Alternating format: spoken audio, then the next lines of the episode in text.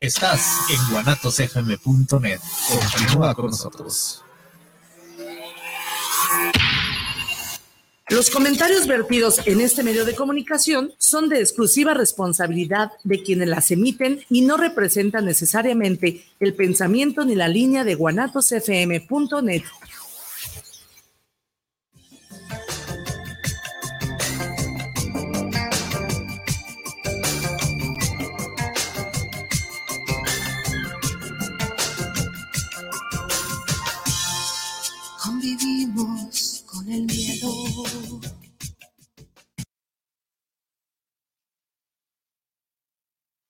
Hola amigos, ¿qué tal? Muy buenas tardes. Este es su programa Queda entre nosotras. Mi nombre es Dulce Minero y como siempre estoy aquí para escucharles, para atender sus dudas y más que nada y principalmente para llevarles a ustedes un tema más de este su programa Queda entre nosotras. El día de hoy va a ser un tema sumamente interesante que es eh, de acuerdo a lo que ustedes, sus mensajes, a lo que nos han solicitado y que hemos pues complacido. El día de hoy vamos a, ver el tema de la enfermedad del Alzheimer. Para ello hemos invitado al doctor neurólogo Omar Cárdenas. Bienvenido, doctor. Muchas gracias, muchas gracias por la invitación. Enseguida voy a leer un poquito de él para que lo conozcan y no sin antes invitarles para que sigan con nosotros, nos sintonicen, nos recomienden, avísenle a sus familiares, tomen nota si alguna pregunta nos quieren hacer llegar algo, alguna inquietud, igual tomen nota para que si tienen algún familiar, alguien cerca, pues ese es el momento. Pónganse listos, tomen, busquen su cuaderno, su lápiz, porque el programa de hoy va a estar sumamente interesante. Bienvenidos. Vamos a iniciar nuestro, nuestro decálogo. Te digo el 1 y usted dice el 2. Ok. Ahí sí nos vamos. Me siento orgullosa de ser una gran mujer. He decidido aceptarme como soy y ser feliz. Soy libre, amo, siento y sueño. Respeto a mi cuerpo y a mi pareja. Me gusta ayudar a los que me necesitan. Me gusta escuchar y ser escuchada. Merezco el respeto y amor de mi pareja. Sueño y vuelo para alcanzar mis metas. Hoy he decidido apoyar a las mujeres para que seamos una y alcanzar la plenitud profesional, laboral y en el hogar. Siempre hablaré bien de nosotras las mujeres. A partir de hoy seremos una para todas y todas para una. Y todo lo que se diga y se haga queda entre nosotras. Pues bien, el, el día 21, el pasado día 21, pues se reconoce como el Día Mundial del Alzheimer. Se cree que afecta al 10% de las personas mayores a los 65 años. Así es de que este es un tema que les decía, pues el día de hoy queremos así reforzar el hacer conciencia a las personas, a toda la población, para que hagan conciencia del peligro que tenemos todos, no nada más los que tenemos la, la, genética o la herencia, ¿verdad? Todos aquí estamos involucrados, las personas que, que nos rodean, los que son, los que son cuidadores. Entonces es importante para, la población en general hacer conciencia y ver qué es lo, que más nos interesa, qué los peligros que corremos. Decía el doctor hace un momento antes de entrar al aire, pues hacer conciencia de todas las, to, todos los factores que influyen para que coincidamos en esta enfermedad.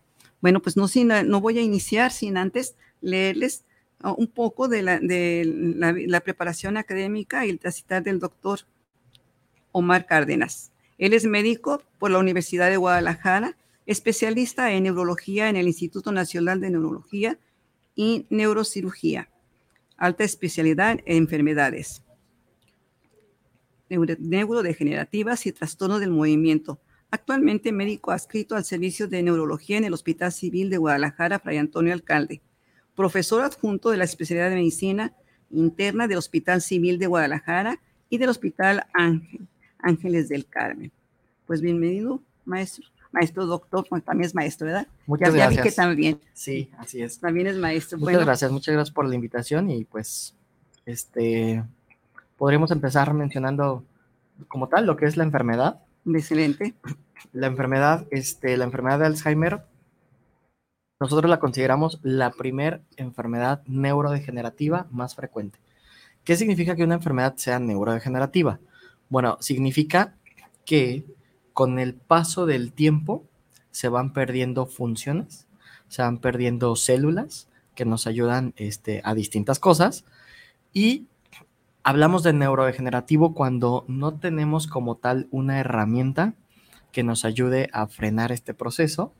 Este, no tenemos una herramienta que revierta como tal los síntomas y, este, y que pues invariablemente con el paso de los años, con el paso del tiempo, este, pues se van, se van acumulando proteínas, que es como la base de la, de la enfermedad, eh, todos hemos escuchado que se, que se acumula la famoso, el famoso beta amiloide y la proteína tau, que como tal son proteínas que se agregan en el cerebro.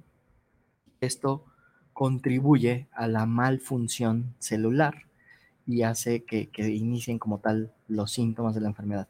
Es la enfermedad neurogenerativa más frecuente a nivel mundial, este, no solamente en nuestro país, seguida de la enfermedad de Parkinson, que también es un, problema neurodegenerativo.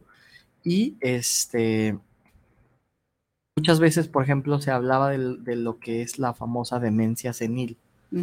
este, no existe como tal la demencia senil, o sea, ya no se utiliza ese término.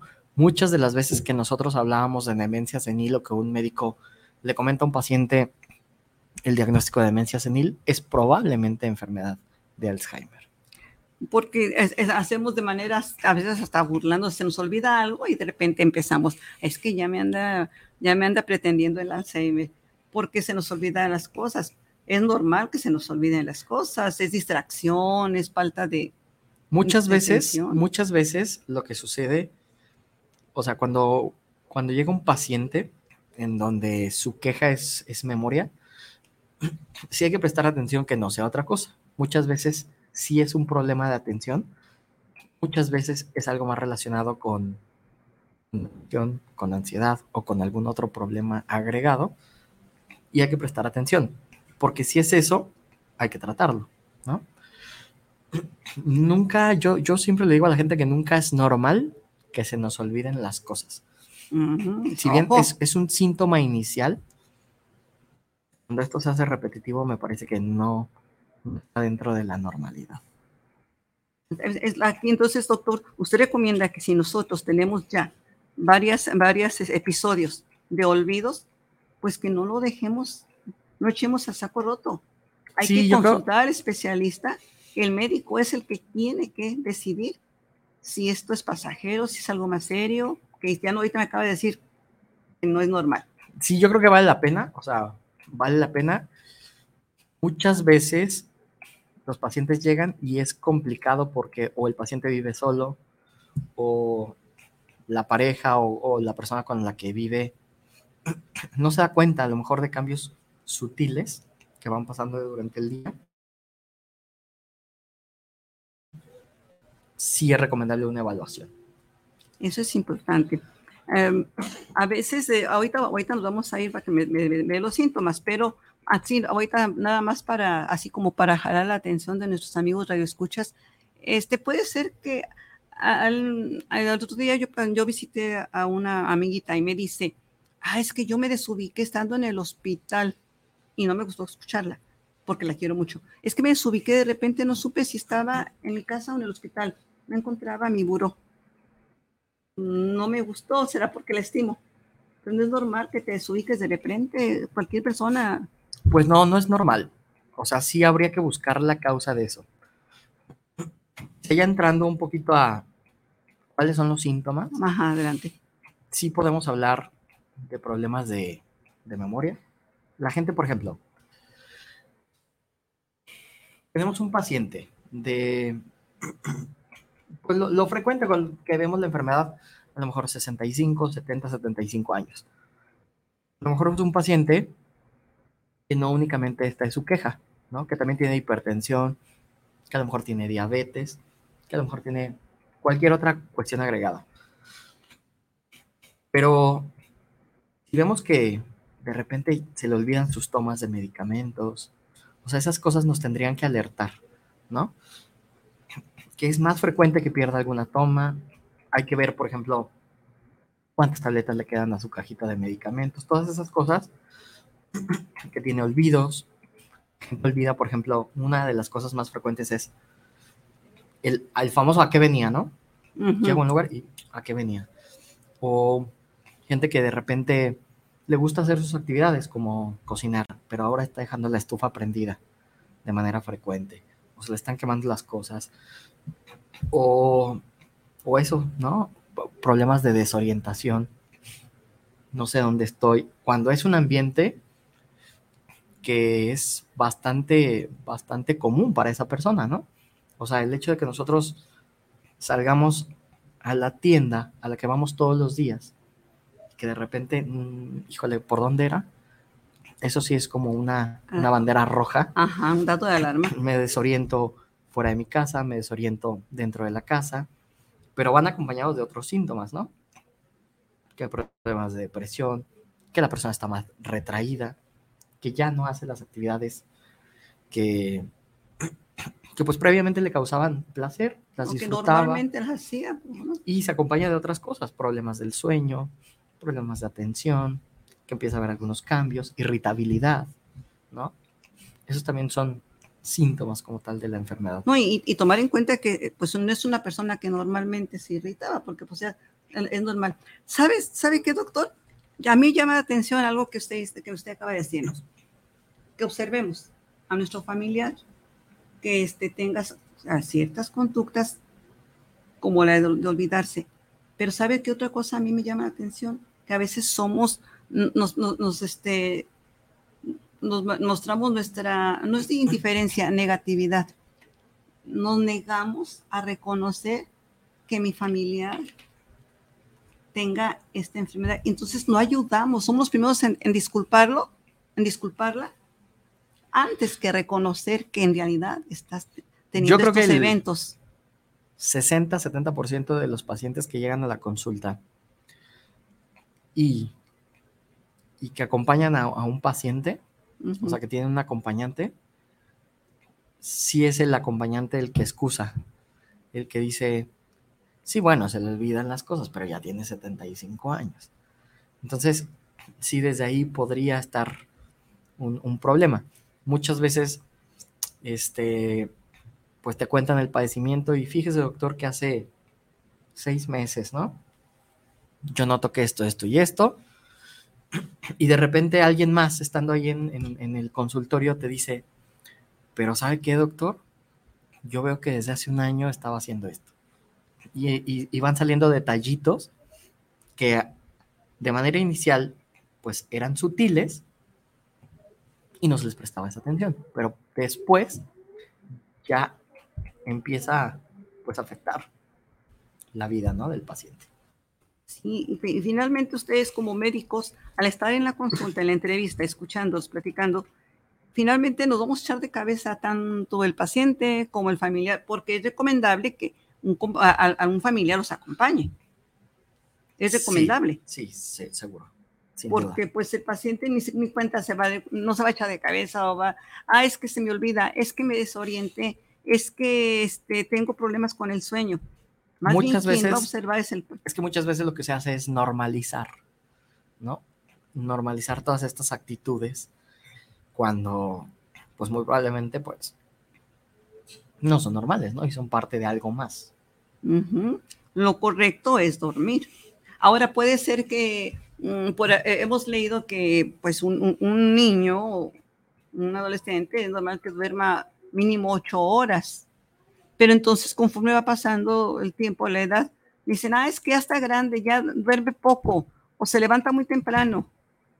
Lo normalizamos. Normalizamos que duermas poco. Ah, es que es normal, ya está viejito, ya duerme menos. Pero son más cosas, ¿no? Que es el insomnio, que se despiertas varias veces durante la noche y Ahí no se puede la- volver a dormir. Ajá. O sea, son varias, son varias cosas. Que es importante en la consulta, doctor. De ahí la importancia de que nosotros acudamos con un especialista. Cuando te- veamos cualquier, cualquier detalle que estamos escuchando, antes de que se detonen más circunstancias peligrosas, pues ahí está, acudir con un especialista. Si me permite, voy a puntualizar y usted me, usted me, me, las, me las amplía o las dejamos así. algunos de los síntomas que, que yo tengo aquí. La pérdida de memoria, la pérdida de habilidad del lenguaje. Ah, quiero mencionar algo acerca de la pérdida de memoria. La pérdida de memoria que tiene la enfermedad por el área del cerebro que afecta es la memoria reciente.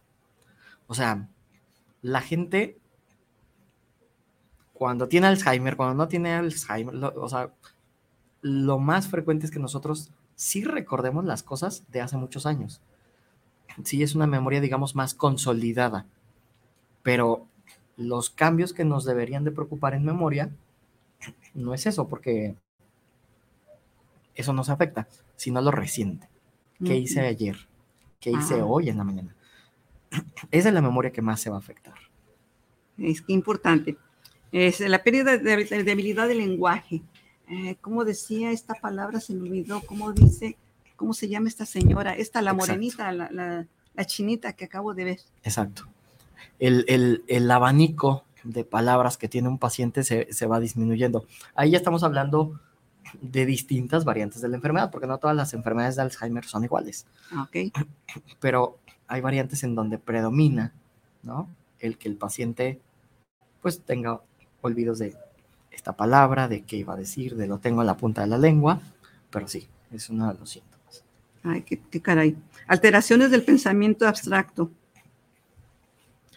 Sí, o sea, la forma en la que nosotros hacemos las cosas, cuando una tarea que yo normalmente tenía muy bien estudiada y sabía hacer perfectamente, de repente ya me cuesta trabajo, ¿no?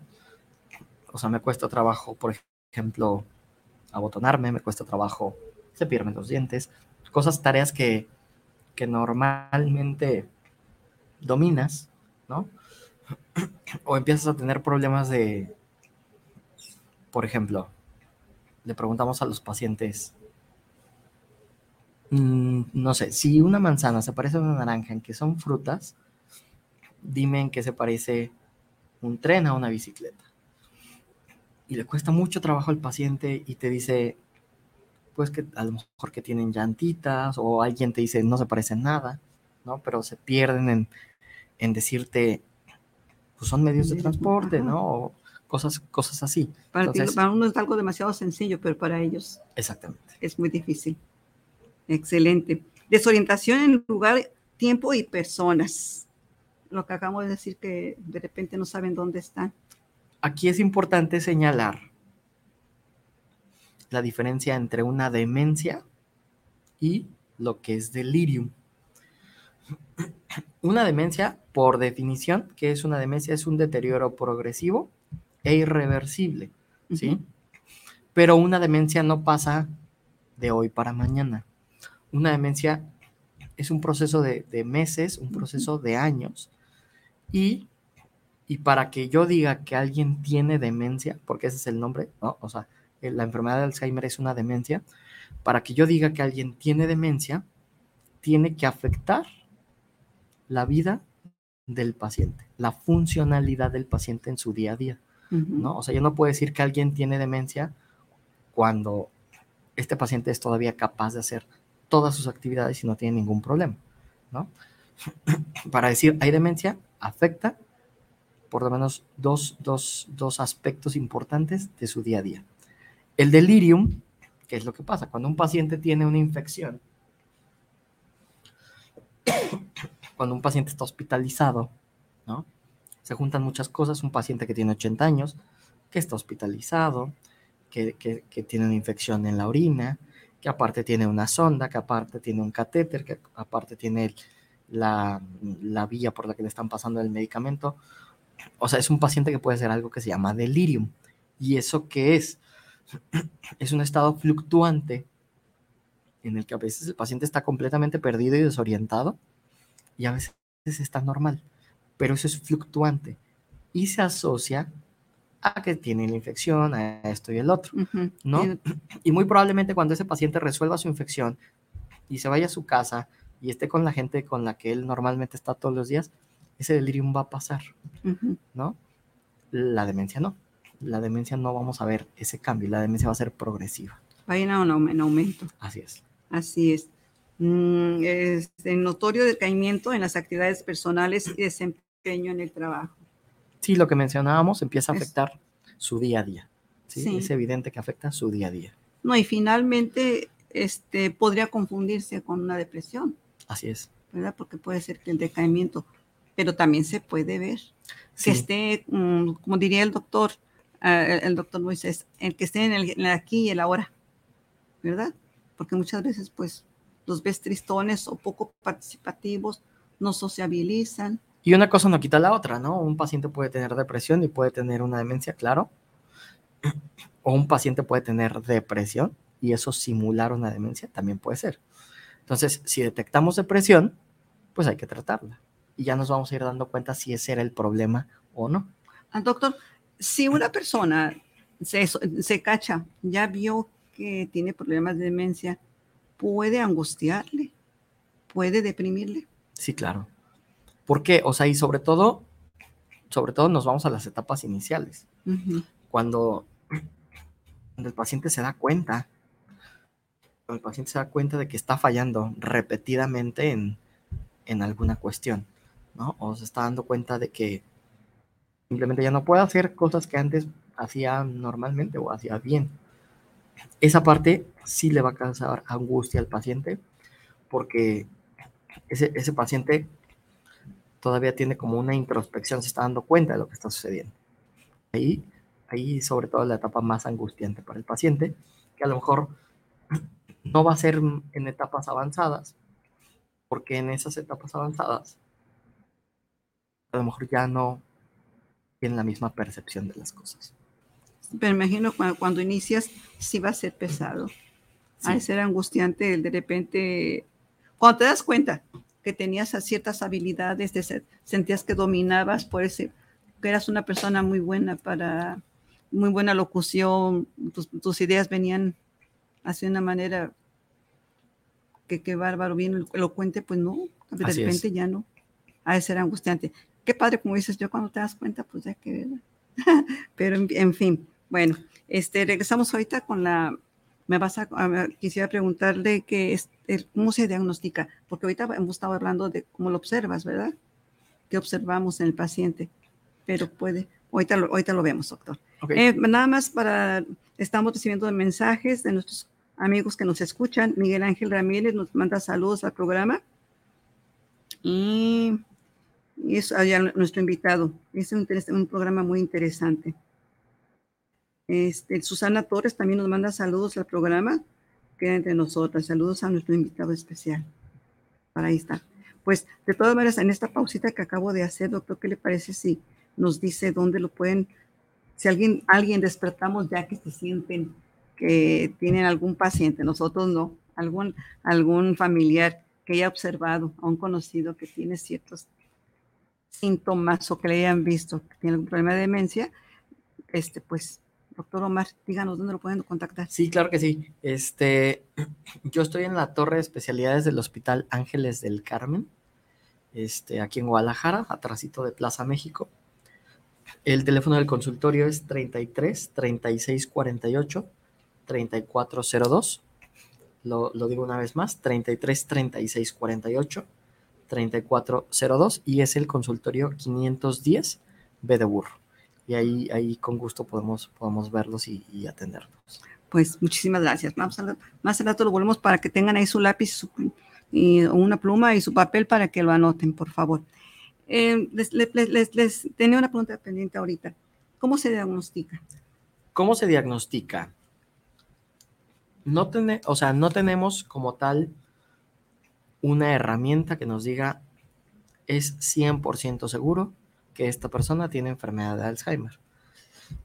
Mucho de eso es la evaluación clínica, o sea, las preguntas que nosotros hacemos, la exploración que nosotros hacemos, y complementar, por ejemplo, con algo que se llaman pruebas neuropsicológicas, Uh -huh. en donde vemos, en, en, en, se evalúan distintos aspectos y vemos en qué aspectos el paciente tiene más fallas. Y es ahí donde vemos si el tipo de deterioro cognitivo que tiene el paciente es de tipo Alzheimer. Obviamente, se hacen algunos otros estudios, ¿no? Por ejemplo, estudios de resonancia magnética, donde nos van a ayudar más que a otra cosa a excluir que, que el deterioro que tiene el paciente es por otra causa, donde vemos que no es un infarto cerebral, donde vemos que no es un tumor, donde vemos que no es un sangrado, donde, donde descartamos otras cosas y nos damos cuenta de manera indirecta, de acuerdo a las características del cerebro, si, si, si la atrofia, la disminución del tamaño del cerebro es compatible con la enfermedad de Alzheimer o con alguna otra cosa. Tiene mucho que ver que la disminución del tamaño del cerebro, ¿verdad? Sí, o sea, porque dentro de la neurodegeneración, uno de, de, de, de, esos procesos finales, pues es que el cerebro se, se encoge, se hace más chiquito. Mm, Podría decirse, esto lo voy a decir así a, a manera de juicio, ¿se puede, ¿se puede decirse que se van muriendo las células del cerebro? Así es. Sí, eso es, eso es lo que va sucediendo y es por eso que, que cada vez tenemos pues menos funciones como tal. Sí, es parte. es parte de ello. Am, no, es, no, no es ley, no es ley que, o sea, se puede decir así, ah, se puede enjuiciar que hay una edad promedio a partir de los 65 años, pero puede ser antes En relación a la enfermedad, a la enfermedad, sí, sí. que aparezcan los síntomas, primeros síntomas de la enfermedad. Aquí tendríamos, por ejemplo, que dividir la enfermedad en dos, en dos, en dos partes, ¿no? La enfermedad de Alzheimer idiopática. ¿Qué significa eso? Que no hay como una causa específica, donde se juntan muchas cosas para que alguien tenga la enfermedad. Y este, y hablando de este tipo de enfermedad, de enfermedad de, de Alzheimer idiopática, pues el principal factor de riesgo que existe es la edad, ¿no? Pero aquí tiene que ver cosas de neuroinflamación, por ejemplo, neuroinflamación hablamos de, de diabetes, de hipertensión, de dislipidemia, ¿no? Que, que traigo que el los triglicéridos, todo eso contribuye, ¿no? Se junta esto, más esto, más la edad, más esto, la baja escolaridad, también es un factor de riesgo. Ah. O sea, es más, digámoslo así, probable que alguien que nunca estudió tenga enfermedad de Alzheimer comparado a alguien que tiene un posgrado, por ejemplo. ¿Por qué? Porque, porque es- esta persona tuvo la capacidad durante su vida de, de- de- de trabajar con estas neuronas. ¿no? de hacer más sinapsis entre una neurona y otra, Bien que importante. y, y que de alguna u otra manera ayuda, ¿no? La enfermedad de Alzheimer genética es otra cosa. Nosotros sabemos que hay acúmulos de proteínas en el cerebro, ¿no? Y que es parte importante del, del, del porqué de la enfermedad. Entonces, hay personas que tienen acúmulos de proteína, pero esto viene dado por herencia. Afortunadamente, menos del 10% de la enfermedad de Alzheimer se hereda como tal. ¿Sí? Puede ser que alguien nos herede una propensión a tenerla, pero no la causa. Pero hay a quien sí le heredan la causa de la enfermedad. Y cuando hablamos de, de enfermedad de Alzheimer genética, hablamos de que no es una enfermedad que inicia a los 60, 70, 80 años. Por lo general es una enfermedad de inicio temprano, en la mayoría de los casos, y hablo de- desde los 20, 30, 40. Ay, muy joven, Así es. Pero es por mucho lo menos. por mucho lo menos. Pero aquí, aquí es importante así como que recalcar a todas las personas que nos escuchan. Es importante, este, este es un problema vascular, es un problema también de, las enfermedades que nosotros tengamos. Que finalmente yo estoy sorprendida, le decía hace un momento al doctor Omar, estoy sorprendida que nos hablan y hemos normalizado ya, eh, no sé, por decirlo así, de, de cinco personas que conozco, tres tienen diabetes. Es normal ya, así como que, ah, sí tiene diabetes, cuídate nada más, sigue tu dieta. Pero no sabemos el montón de problemas que nos va a generar O sea, no, no es, atender la enfermedad. no es como tal la causa, No, hay una, hay una demencia vascular, que ese es como otro, otro tipo de demencia, por decirlo así, pero sí es un factor de riesgo que contribuye ajá, a que tengamos enfermedad de Alzheimer. es importante. Ahora, este, también me decía hace, un momento el doctor que también era algo probable en la población. ¿De dónde viene, la- de dónde vienen es- estas personas que, tienen, que, que- terminan o llevan a padecer enfermedad de Alzheimer? Sí, o sea, por ejemplo, aquí en, en- en Jalisco hay un, un clúster, es como le llamamos, de, de enfermedad de, de- de Alzheimer genética hacia los altos de Jalisco, Ujú, donde, donde hay, hay una heredabilidad alta de la, de la enfermedad, obviamente en, en familias específicas, ¿no? claro.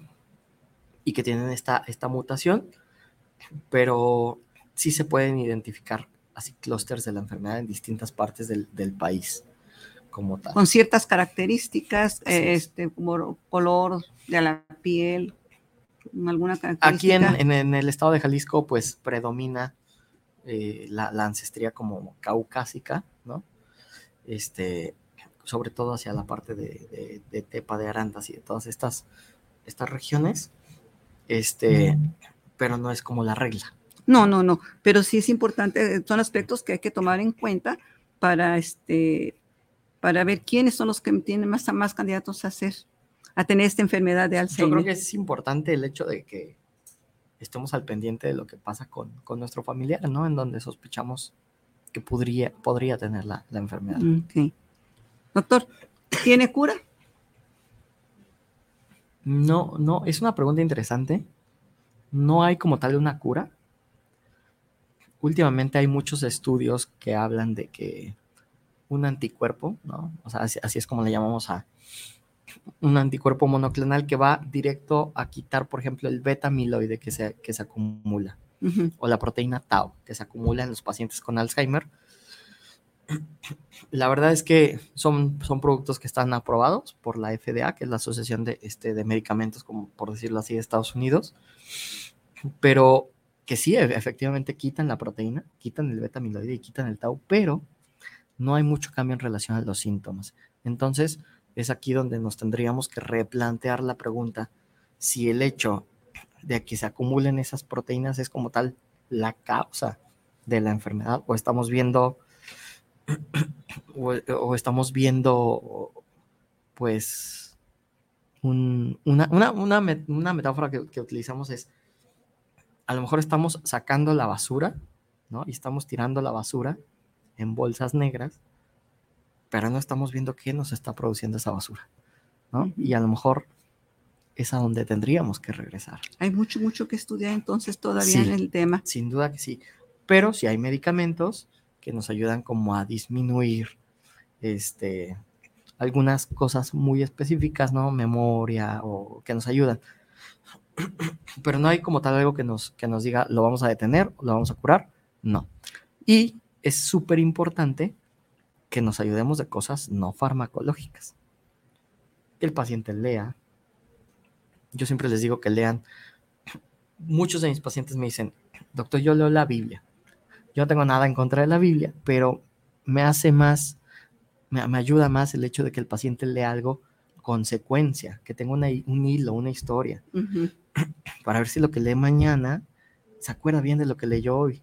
El problema con la Biblia es que pues, no, llega, no lleva esta secuencia, ¿no? Y al paciente le viene mejor eso. O a lo mejor hacer rompecabezas, memoramas, sopas de letras, eso sí ayuda.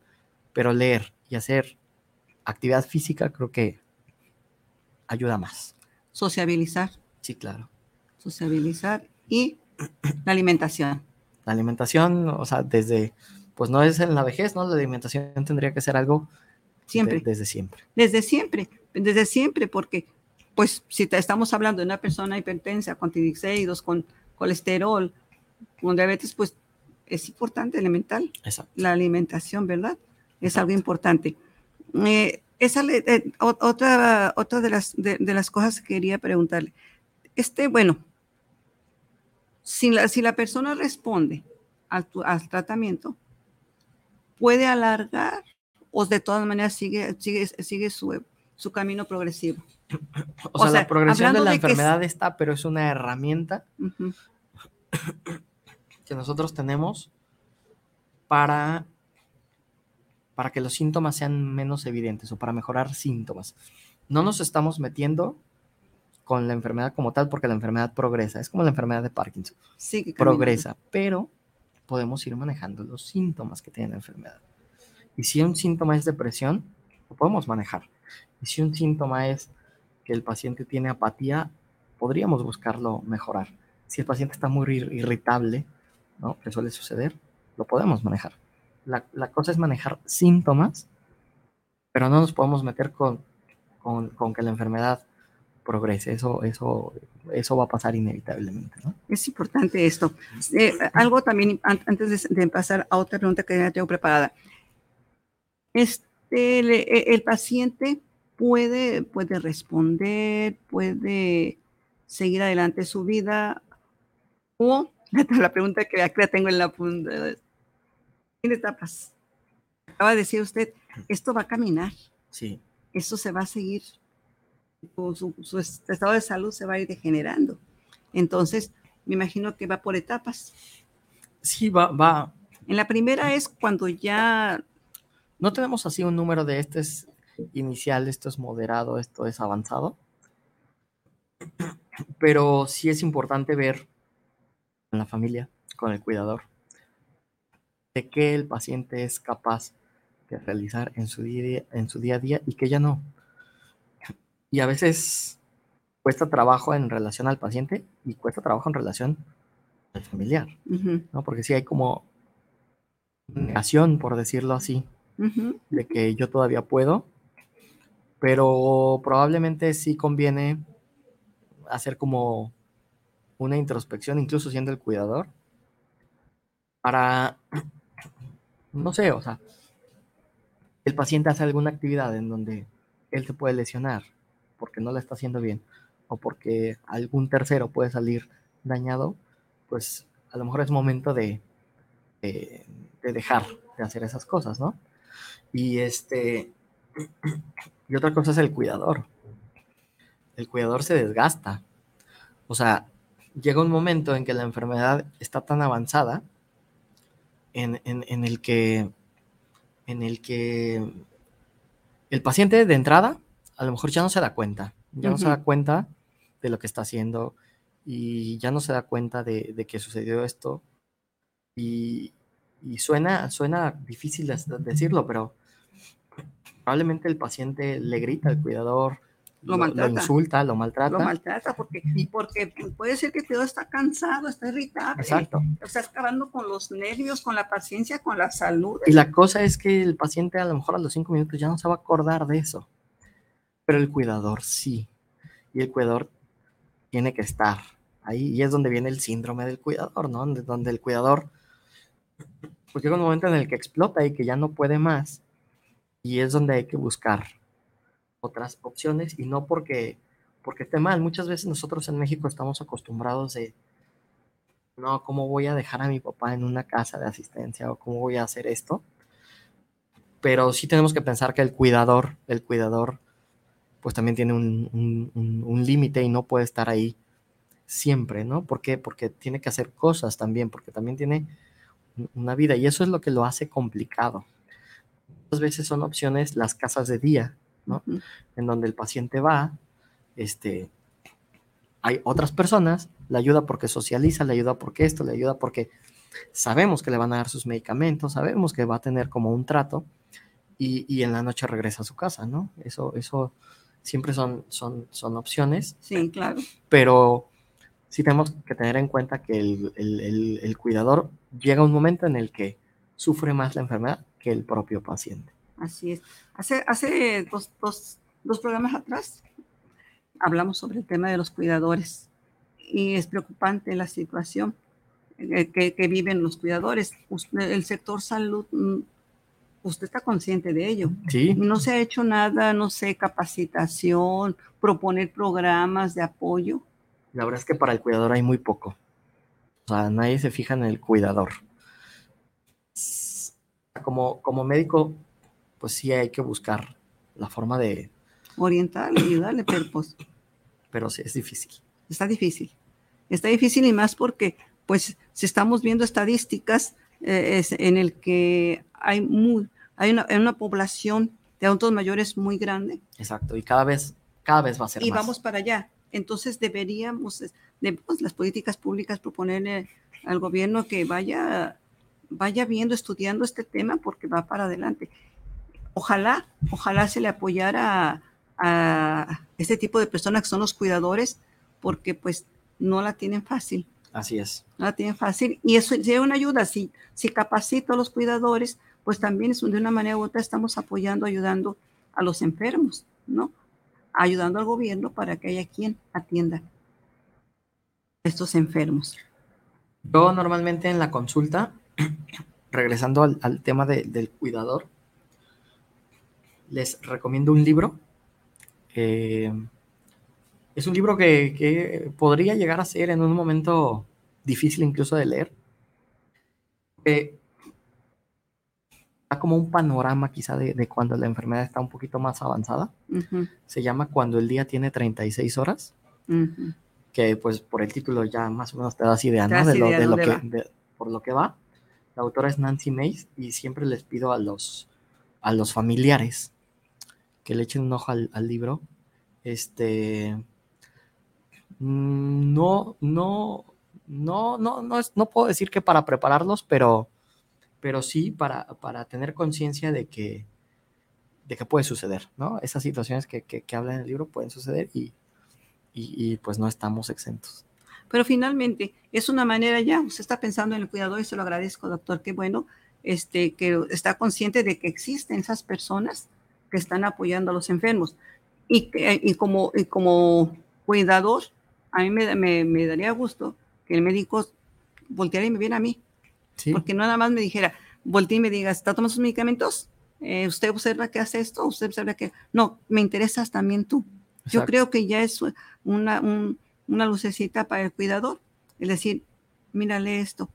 No sé si también haya grupos de ayuda en el que, le, en el que puedas platicar tú como cuidador, personas eh, con donde puedas intercambiar experiencias con este cuidado de enfermos. Sí, sí, sí hay algunos y incluso algunas farmacéuticas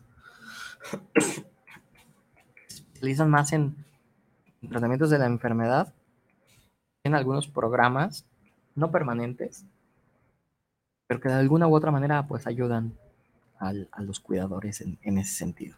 No, pues excelente, esa es una muy buena noticia. Le digo, yo, yo voy siguiendo este tema porque pues este es lo que las personas, lo que nos piden, lo que nos están, los que nos están, este, los que nos siguen y escuchan, dicen, ¿qué pasa con este? Estamos viendo la enfermedad, pero ¿qué pasa con lo demás? Así es. Ah, le decía, yo sigo, vuelvo a hacer la pregunta. Entonces, dice que no hay una etapas en sí progresivas en el que el, paciente, pues la primera sí la va a vivir, a lo mejor la siguiente no, no sé. Yo siempre les digo que no se puede comparar un paciente con otro, esa es la cosa. Este, porque a lo mejor hay pacientes con enfermedad de Alzheimer en donde está muy irritable, está muy terco. Y he tenido pacientes, por ejemplo, que, que se orinan en donde quiera, y lo, el cuidador lo ve como un acto como rebelde y este que hacen popó en, y no avisan o cosas así y que siempre lo ve como retando, ¿no? Y está el otro paciente en donde nunca pasa eso y únicamente está como no habla, está muy apático, tiene miedo. Este, o sea, son pacientes completamente diferentes, aunque los dos tengan enfermedad de Alzheimer. Entonces, están respondiendo diferente. Exacto. Sí, usted acaba de decir antes, son diferentes los factores que están influyendo para, Así es. para cada uno de los pacientes. Así son individuos totalmente. Pues eh, nos adelantamos a la siguiente que yo decía, apoyo para los familiares y cuidadores de personas con Alzheimer. Me lo acaba de ya comentar. Les, les comentaba entonces, pues hay que dar, no hay una cura como tal, este, ustedes lo que apoyan como médicos es a ir enfrentando cada una de las situaciones que se están viviendo, ¿verdad? Sí. Mm, ¿Alguna vez, doctor, eh, leí que este, es importante lo que acaba usted de decir como proteínas que tiene el cerebro? Si siguiéramos alguna dieta en azúcares, tengas, tengas este, diabetes o no, en azúcar, a no seguir alimentando esta producción de proteína? ¿Ayudaría? No, no como tal una dieta específica. Lo que yo le digo a la gente, porque, porque sí me preguntan, ¿no? O sea, a lo mejor va el paciente y el familiar me dice, oiga, ¿y yo qué puedo hacer? ¿No? Porque está viendo cómo está su familiar. Yo, en relación a la, a la alimentación, la alimentación lo más balanceada posible, ¿no? Como estas pirámides alimenticias que existen, de la, la- la- la alimentación ideal, lo más apegado, ¿no? Y lo menos de, pues sí, ¿no? No, no excedernos en, en- en carbohidratos, Azúcares. en lípidos, en azúcares, este, productos más industrializados. ¿no? Menos, lo menos que puedas. Exacto. Lo menos que puedas. Sí, Pero sería una alimentación más balanceada, eso sería lo ideal. Eso ayudaría un poco. Pues como hace Hacer falta ejercicio, o sea, es algo que está que está- se me hace de, difícil por de lo todos. varios comentarios que usted ha hecho ahorita. Eh, el hecho de que sea esté, esté eh, ahí taciturno, el hecho de que no habla, el hecho de que no socializa, pues me va a eh, estoy viendo atrás que hay una poca inactividad, Probablemente, ¿verdad? probablemente. Vamos, mucho de inactividad. Esto no se mueve. Entonces esto me va a traer como se- consecuencia.